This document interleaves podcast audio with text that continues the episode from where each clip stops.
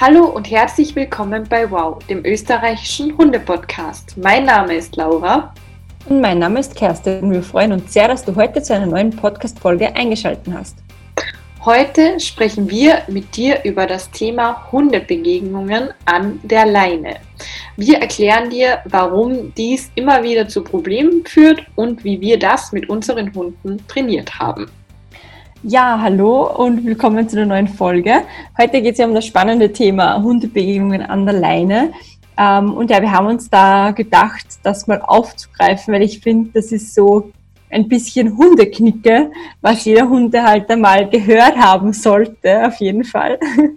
Und wir, ja, wir tasten uns da ganz vorsichtig ran. Wir reden jetzt erstmal, ja, warum denn eine Hundebegegnung an der Leine eigentlich zu vermeiden ist, was da die Nachteile für die Hunde sind, was Nachteile dann in Folge auch für Training und für die Menschen sind und ähm, inwiefern du dafür verantwortlich bist, dass dein Hund solche Begegnungen vermeidet und wie du das auch trainieren kannst, falls dein Hund ein kleiner Leinenrambo ist, wenn er auf einen anderen Hund trifft. Genau. Bevor wir jetzt aber mit der Folge starten, ähm, wollten wir uns nochmal für eure ganzen ähm, Kommentare und Likes bedanken und euch nochmal darauf hinweisen, wir sind ja auf Instagram relativ stark vertreten, aber wir sind genauso auf Facebook, also sucht uns da auch gern mal einfach unter Wow Hunde Podcast. Ähm, wir haben da auch immer ganz viele Postings, ihr bekommt Infos zu den neuesten Podcast-Folgen, auch zu passenden und relevanten Themen, die auch gut dazu passen. Und ja, genau, wir freuen uns dann natürlich auch über euer Like und Ihr könnt dann natürlich auch ganz bequem per Messenger eure ähm, Wunsch-Podcast-Folgen einreichen. Genau, aber ich glaube, das war's jetzt und Laura, du startest jetzt gleich mal ähm, ja, mit den Basics. ja, ähm, also ich freue mich auch sehr über das Thema, weil ich weiß nicht, wie es dir geht, aber ich finde, das ist so ein Thema, was irgendwie jeder Hundehalter früher oder später mal ähm, durchgemacht hat, egal ob es in der Welpenzeit war, weil der Welpe zu jedem Hund einfach nur freundlich hin wollte, oder ob es dann später war, weil der Hund plötzlich in der Pubertät irgendwie alle anderen Hunde blöd fand. Ähm, irgendwie muss man durch das Thema irgendwann durch. Und ähm, ja, die Basics. Ähm, generell, und das ist auch diese Hundehalterknigge, die du schon angesprochen hast, empfehlen wir ja oder gilt ja eigentlich, dass man Hundebegegnungen an der Leine vermeiden sollte. Aber ich glaube, dass wir beide wissen, dass das gar nicht so einfach ist, denn wir sind ja nicht die Einzigen, die dafür verantwortlich sind, dass wir das vermeiden, sondern das Gegenüber muss ja auch mitmachen. Und, und ja, ähm, ich weiß nicht, wie, wie hast du da Erfahrungen? Also, wie sind die Leute bei euch? Du wohnst ja doch ein bisschen ländlicher, glaube ich, als ich. Mhm. Wie sind da die Leute so drauf? Also grundsätzlich ähm, gibt es halt die einen, die ihren Hund halt generell nie ableinen, auch wenn es Freilaufflächen sind, was finde ich einmal in dieser Seite der Schwierigkeit ist. Und da gibt es natürlich noch die anderen, wo der Hund ähm, nie ähm, angeleint ist und immer frei herumläuft und ja, keine Ahnung, wo das, das war bei mir zum Beispiel ein gutes Beispiel, wie die Flummi noch nicht kastriert, aber die Flummi läufig war, war das dreimal eine richtige arge Stresssituation für mich, weil die Hunde nicht angeleint wurden und die Flummi war an der Leine und läufig und das war für mich eine irrsinnige Stresssituation. Also das ist immer ganz verschieden. Ich habe mir jetzt aber schon angewohnt, das war mir als Hundeneuling noch ein bisschen unangenehm und auch ein bisschen peinlich, ähm, einfach darüber zu schreien, so auf 20, 50 Meter Distanz. Und das mache ich halt wirklich bei jeder Hundebegegnung. Wenn ich halt sehe, dass der Hund angeleint ist, dann leine ich die Flume zum Beispiel auch an, wenn die im Freilauf ist und dann gehen wir gemütlich aneinander vorbei. Ähm, aber wenn, wenn der Hund nicht angeleint ist und ja, ich frage dann halt meistens. Also ich finde, da geht alles über Kommunikation und da bin ich mir mittlerweile auch nicht mehr zu schade, dass ich einfach rüberschreie, hey, ähm, wie schaut's aus? Können wir die Hunde zusammenlassen oder nicht? Sollen wir es anleinen oder nicht? Und ich finde, dann beugt man halt super gut Missverständnissen vor. Also das ist so, was ich halt da mal als Basic gelernt habe und einfach, was bei mir halt super gut funktioniert. Wie ist das bei euch in Klagenfurt? Also ich muss tatsächlich sagen, da wo ich vorher gewohnt habe, ähm, da war ich ein, da habe ich ja direkt an der Hauptstraße gewohnt und da war sowieso kein Hund frei. Also wenn dort ein Hund frei war, dann ist er wahrscheinlich irgendwo abgehauen. Aber ähm, auf dem Spazierweg, wo ich dann öfter war, da waren leider ganz, ganz viele freie Hunde und den Leuten war es einfach so egal. Ähm, ich habe mir dann aber dort einfach irgendwann angewöhnt, ähm, mal vorzurufen, zu sagen, hey, mein Hund ist klein, wenn Ihr Hund ein Problem mit kleinen Hunden hat, dann leinen Sie Ihren Hund bitte an. Und wenn nicht, dann habe ich Lichi einfach ausgelassen und sie einfach hingelassen, weil das gab halt die wenigsten Probleme, so wie du schon sagst. Also wenn ein Hund frei ist und der andere Hund auch frei ist und die sich verstehen, so ja, wahrscheinlich verstehen, dann gibt's halt da eher keine Probleme. Wo ich jetzt wohne, ist es so, dass eigentlich relativ viele Hunde an der Leine sind ähm, oder eben frei, aber dann spricht man sich halt ab aber es gibt schon so ein paar Ausnahmen, die auch äh, schon des Öfteren zu Problemen geführt haben, weil halt die Leute einfach nicht hören wollen, wenn ich sage, leinen Sie Ihren Hund bitte an, weil Lichi zum Beispiel einen schlechten Tag hatte oder so. Das war zum Beispiel so, als sie operiert wurde. Natürlich wollte ich sie danach nicht freilassen oder durfte ich auch nicht. Und ähm, da kamen halt schon ein paar Leute denen das halt so nicht so bewusst war, obwohl sie einen Verband drum hatte, wo ich dann gesagt habe, leinen Sie Ihren Hund bitte an, weil mein Hund ist frisch operiert. Und die waren so, ja, wird schon nichts passieren. ähm, also da gibt es schon ziemlich ignorante Leute, aber ich finde es da, wo ich jetzt bin, deutlich angenehmer und in der Stadt, also in der Innenstadt, wo wir halt auch öfter unterwegs sind, sind sowieso die wenigsten Hunde frei, weil das geht halt auch nicht mitten in der Fußgängerzone. Hm, ja, das ist klar. Aber wo ich dir recht geben muss, ist definitiv, wenn ich zu einer Freilaufzone gehe, dann kann ich den Hund dort nicht angeleint lassen. Also sowas verstehe ich auch nicht, weil wenn ich da hingehe, dann möchte ich ihn ja auslassen. Also da denke ich mir halt auch so, ich glaube, die Leute müssen auch mal den Sinn davon verstehen. Also der Sinn einer Freilaufzone ist, für alle, die hier zuhören, ist, dass man seinen Hund frei laufen lassen kann in einem eingezäunten Bereich. Mhm. ja. ja, voll. Ja, es gibt da, finde ich, trotzdem noch voll viele Menschen. Also ich habe jetzt, wie ich vorhin das erklärt habe, bewusst an unsere Gassi-Strecken und Routen gedacht und es ist halt meistens wirklich so coole Waldstrecken, Freilaufstrecken.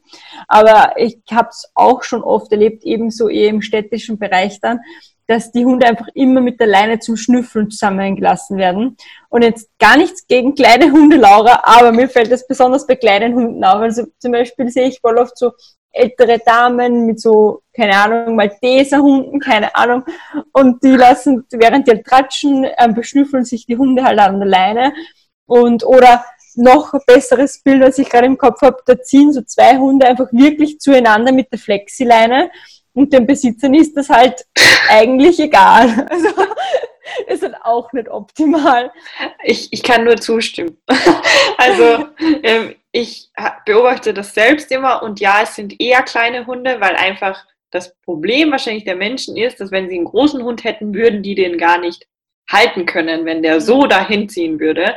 Ähm, und kleine Hunde werden ja immer noch ganz, ganz oft unterschätzt. Also das ist einfach so. Ähm, und ich muss auch sagen, also Lichi ist ja überhaupt kein klassischer Kleffer oder so, du kennst sie ja. Ähm, aber sie hatte eine Phase, da hat die einfach jeden großen Hund angebellt. Und mir war das so mhm. unsagbar peinlich. Also oh, also wirklich, ich, das war echt peinlich und ich wollte nicht mehr spazieren gehen, weil ich meinen Hund so nicht kannte. Aber das war halt so eine Phase, wo sie gerade so in der Läufigkeit war, beziehungsweise in den Stehtagen.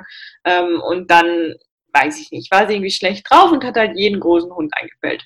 Das sind wir lange wieder raus, aber ich kann das bestätigen, kleine Hunde oder die Hundehalter sind da Spezialisten dafür, für das Zusammenlassen an der Leine.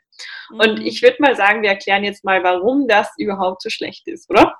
Ja, voll gern. ähm, ja, äh, prinzipiell gilt, dass man das deshalb nicht machen sollte, weil, wie Kerstin das schon gesagt hat, meistens sind die Leinen dann auf Spannung, weil das ist so automatisch Flexileine oder auch normale Leine. Man hält so kurz als möglich quasi, damit die Hunde halt sich ja nicht beißen können, was aber absoluter Irrtum ist, weil wenn Spannung auf die Leine kommt, dann kommt auch Spannung auf den Hund und dann kann es passieren, dass der Hund, egal wie freundlich er normalerweise ist, halt erst recht zuschnappt.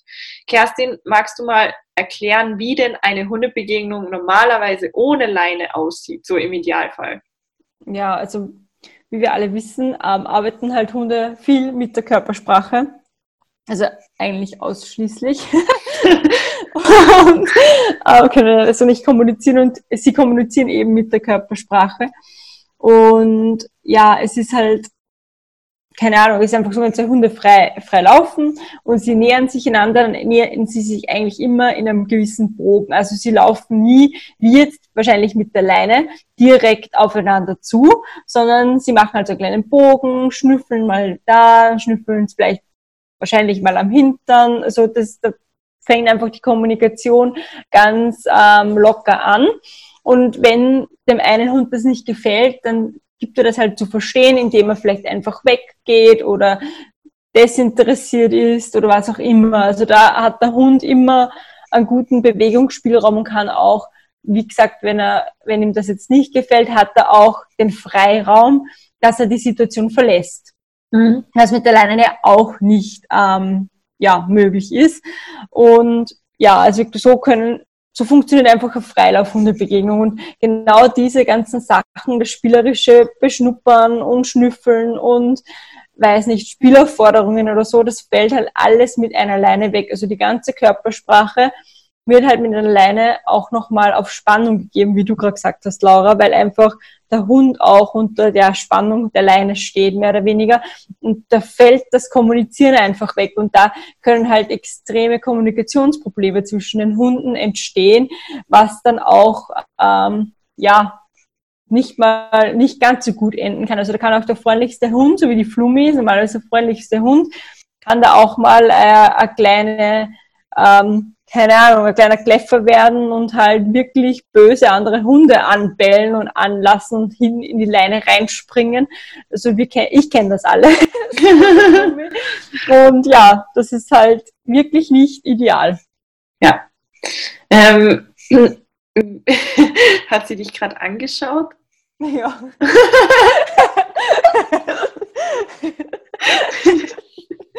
Flummi hört, dass wir über sie reden. Ähm, ja, also ich kann dir eben nur zu 100% zustimmen und es ist auch, also was mir ganz wichtig ist dazu zu sagen, weil ich das auch immer wieder, glaube ich, auf meinen sozialen Netzwerken, ich weiß nicht, ob du die Frage auch bekommst, aber ich bekomme ganz oft die Frage, ja, wenn ich jetzt einen Hund habe, der noch keinen Rückruf kann, kann ich den dann überhaupt mit anderen Hunden in den Freilauf lassen?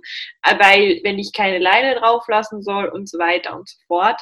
Ähm, ich weiß nicht, was du dazu sagst, würde mir auf jeden Fall auch jetzt hier interessieren. Aber meine Meinung ist, man sollte immer den Rückruf trainieren und für das Rückruftraining eine Schleppleine verwenden. Und wenn man diese Schleppleine hinter dem Hund nachschleifen lässt und ein anderer freilaufender Hund kommt, dann können die ruhig mal zusammenschnüffeln, aber die sollen dann bitte nicht irgendwie übers Feld toben oder sonst irgendwas, weil wenn da irgendwo die Schleppleine hängen bleibt, dann hat man echt ein Problem. Also das Verletzungsrisiko ist einfach zu groß, aber natürlich können die mal aneinander schnüffeln, weil der Hund hat ja keine Spannung auf dieser Leine, die liegt ja einfach nur am Boden. Mhm. Also das ist schon was, ja. Ja, ich würde da auch nochmal differenziert, wo der Freilauf stattfindet. Ja. Weil wenn das jetzt, wie es bei uns halt oft ist, so Waldgebiete sind und der Hund kann keinen Rückruf, kann ich meinen Hund auch nicht freilaufen lassen. Ja. Außer eben, man lässt ihn mit einer, man ist die Schleppleine dabei und man lässt ihn so schnüffeln. Aber da würde ich einfach die Hundebegegnung aus dem Weg gehen, wenn ich jetzt eine normale Leine mit hätte. Und wenn das eine Freilaufzone ist, dann würde ich es nicht schlimm ja. finden, weil das ist dann eingezäunt. Genau. Und gut, wenn der Hund dann nicht mit dem Rückruf kommt, aber euer Hund wird alleine, weil ihr hoffentlich interessant für einen Hund seid, sowieso wieder mal zu euch schauen kommen. Also das finde ich jetzt nicht so schlimm. Ja, Nein, ich meine auch wirklich so auf normalen Spazierwegen. Ja, also genau, wenn man ja. da mhm. vor allem so gerade in den Basics ist und gerade das, mhm. das den Grundgehorsam macht. Ähm, über sie, was ich schon mal mitgekriegt habe, das habe ich eh in einer anderen Podcast-Folge schon mal erzählt. Ähm, unbedingt darauf achten, wie du gesagt hast, Laura, wenn der Hund im Freilauf ist und eben so größere Flächen mit einer Schleppleine unterwegs ist. Es muss jetzt nicht mal sein, dass der Hund mit der Schleppleine an irgendeinem Ast oder so hängen bleibt, sondern einfach, wenn ein kleiner Hund mit einem etwas größeren Hund spielt und der größere Hund steigt auf die Schleppleine drauf, dann ist halt wirklich auch super gefährlich für den kleinen Hund, weil den reißt halt herum. Also da unbedingt, ähm, ja, sowieso bei Schleppleinen immer Geschirr verwenden. Genau in der Folge war es ja. ans Geschirr gewöhnen. Die können wir verlinken. und ähm, genau, also immer darauf einfach auch schauen. Ja. Wie hast du eigentlich ähm, mit Flumi das dann trainiert? Also du hast ja schon angesprochen Futter, aber hast du irgendwie spezielle Situationen genutzt oder wie hast du das gemacht? Ja, das war bei uns eines der schlimmsten Themen, Hundebegegnungen. Es war dann, und ja, es war halt wirklich schlimm. Und was mir, glaube ich, am meisten geholfen hat, war einfach das Wissen, also das Prinzip der Stimmungsübertragung. Das heißt, also für alle, denen das jetzt nicht sagt, das heißt, wenn ich jetzt Angst oder Nervosität oder Stress einfach empfinde, weil da jetzt eben gleich eine Hundebegegnung kommt und ich weiß, dass das immer für ganz schlimmes Gassigi-Erlebnis ähm, sorgt, dass ich dann die Stimmung auf die Flume übertragen habe.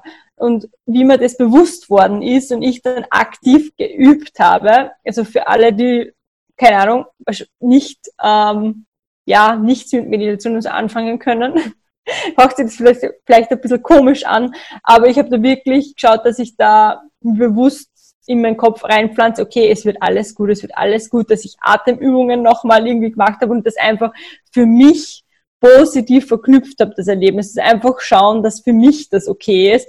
Und wie ich das verstanden habe und ausprobiert habe, habe ich dann gemerkt, dass bei der Flumi auch viel einfacher schon geworden ist. Also mhm. da war da bei der Flumi auch schon mal ein Großteil von dem Stress weg.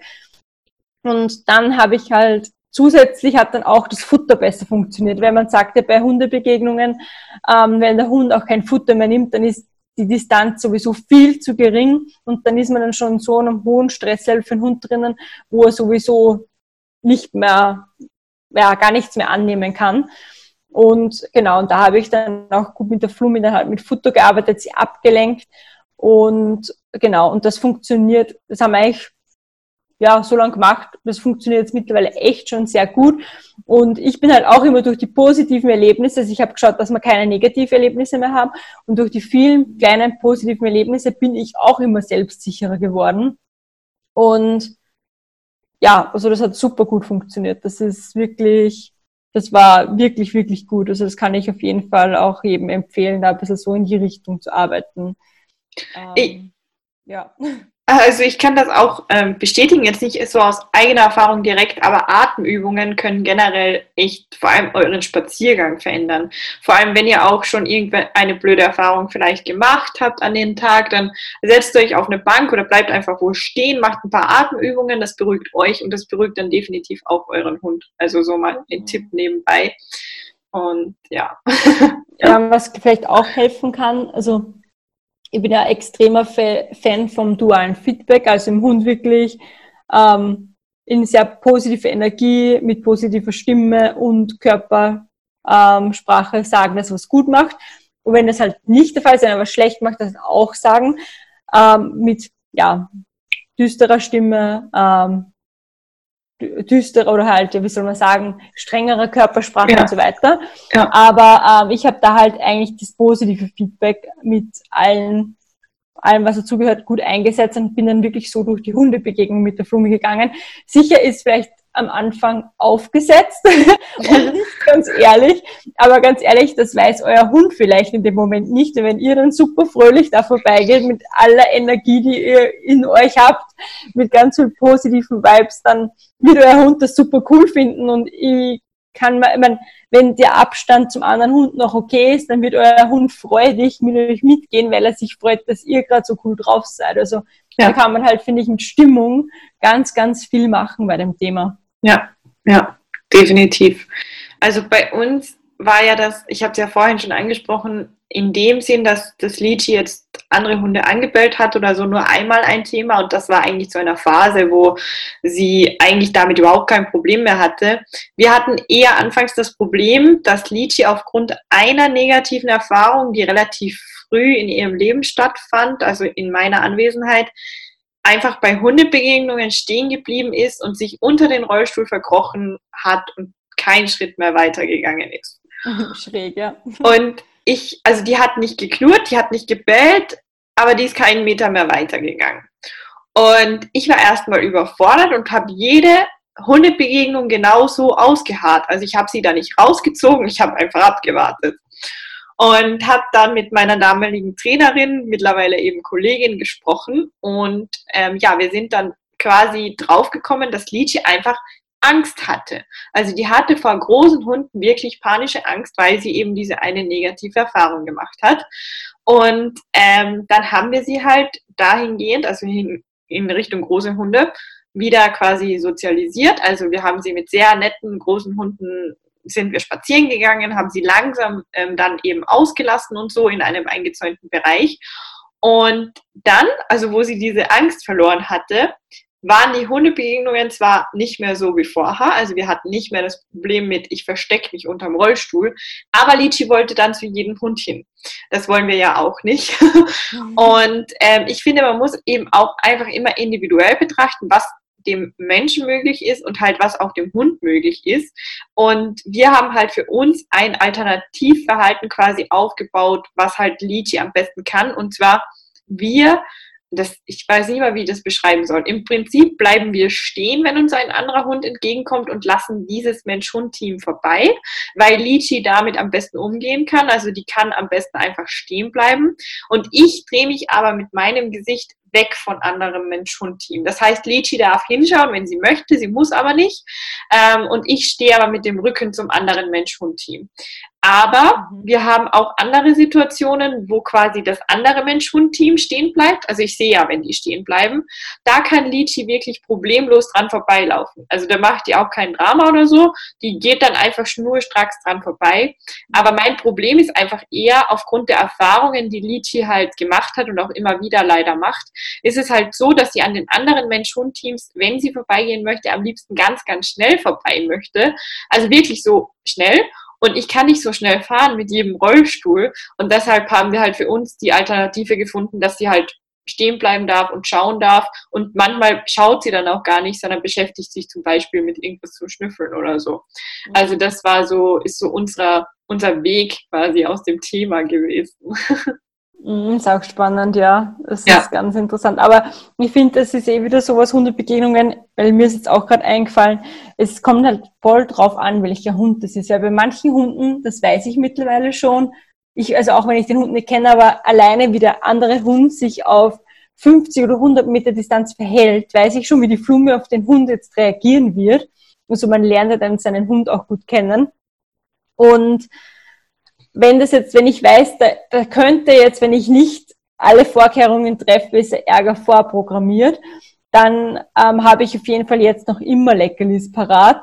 Und was ich aber anders mache, ähm, wie du, Laura, ich bin dann schon so, dass ich, also dass, die, dass ich der Flummi mehr Sicherheit gebe, wenn ich jetzt ähm, meinen mein Vorder, meine Vorderseite zu dem anderen Hund-Mensch-Team richte. Also dass die Flummi wirklich checkt, okay, ähm, du schaust mich nicht böse an wie so eine Mauer, sondern du bist die Mauer zwischen mir und dem anderen äh, Mensch-Hund-Team und ich bin in Sicherheit. Also da habe ich auch ewig lang braucht, bis ich gecheckt habe, dass ich mich da umdrehen muss, weil ich glaube, vorher war das für die Flummi immer eher so, okay, du engst mich ein, ähm, ich ja. stehst vor mir, so mit der Vorderseite.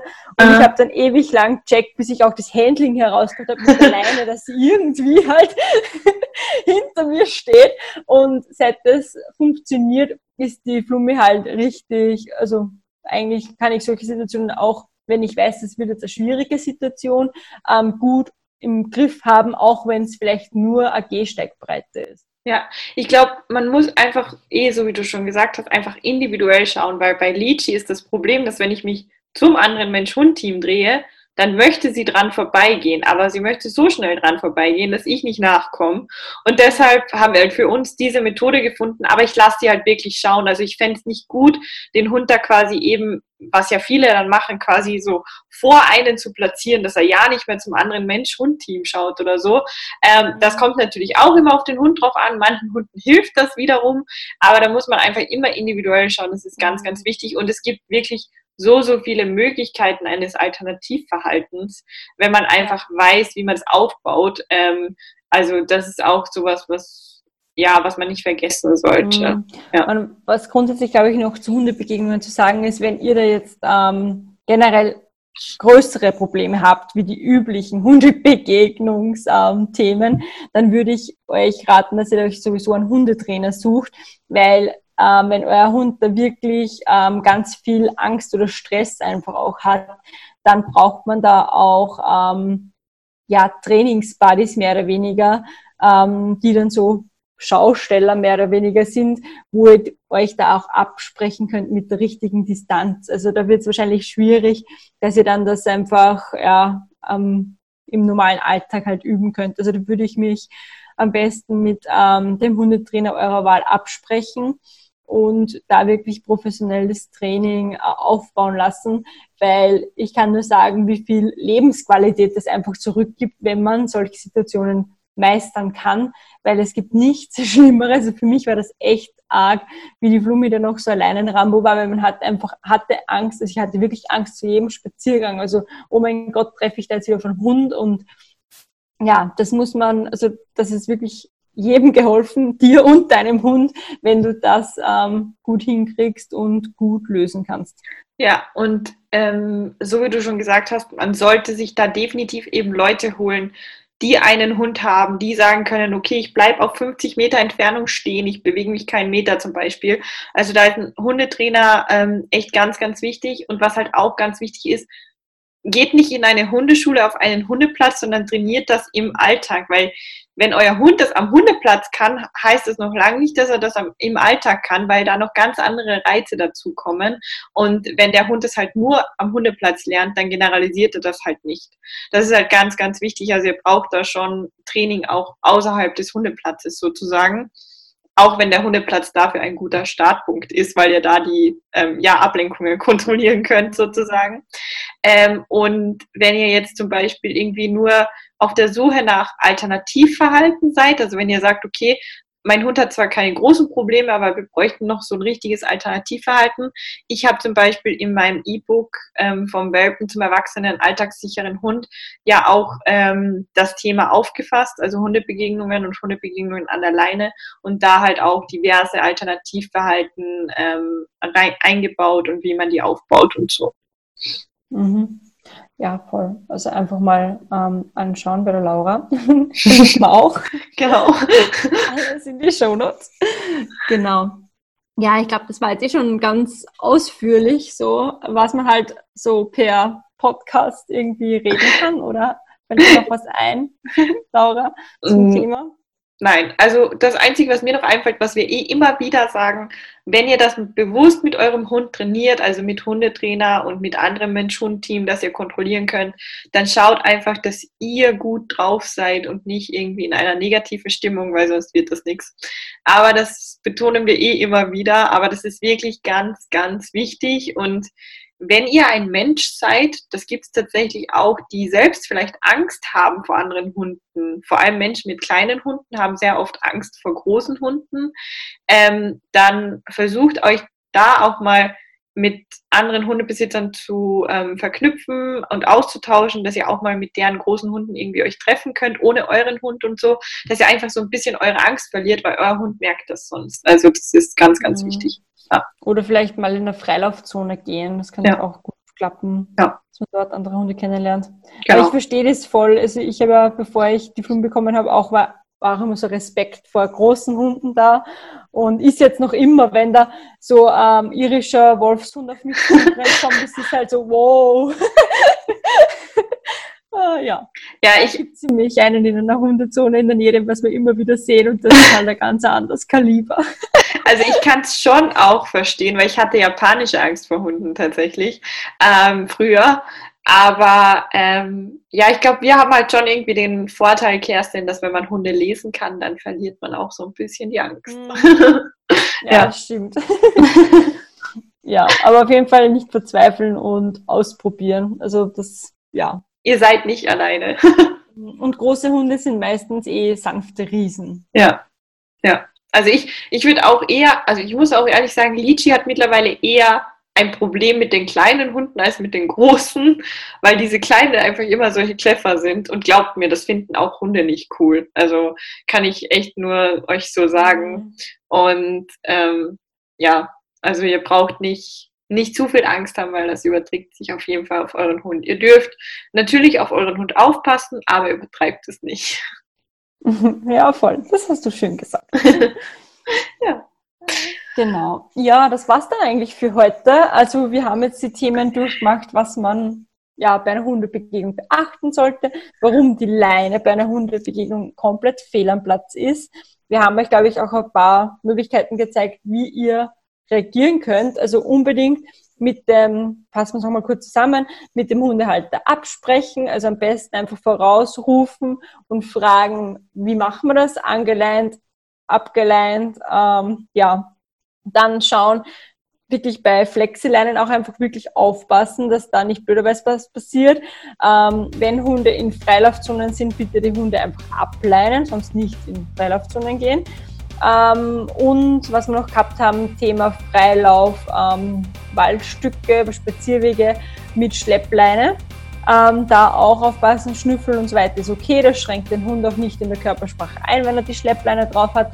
Aber bitte nicht ins Feld zum Spielen oder wo auch immer irgendwo wilder spielen, weil da kann halt mit einer Schleppleine trotz Geschirr ganz viel passieren.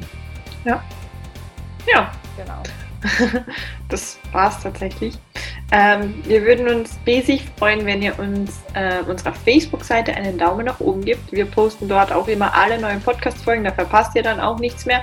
Und wie gesagt, ihr könnt uns dort auch Nachrichten schreiben zu Themenwünschen oder sonstigem. Und ja, das war's. ähm, wir wünschen dir einen entspannten Alltag mit deinem Hund. Deine Laura und deine Kerstin.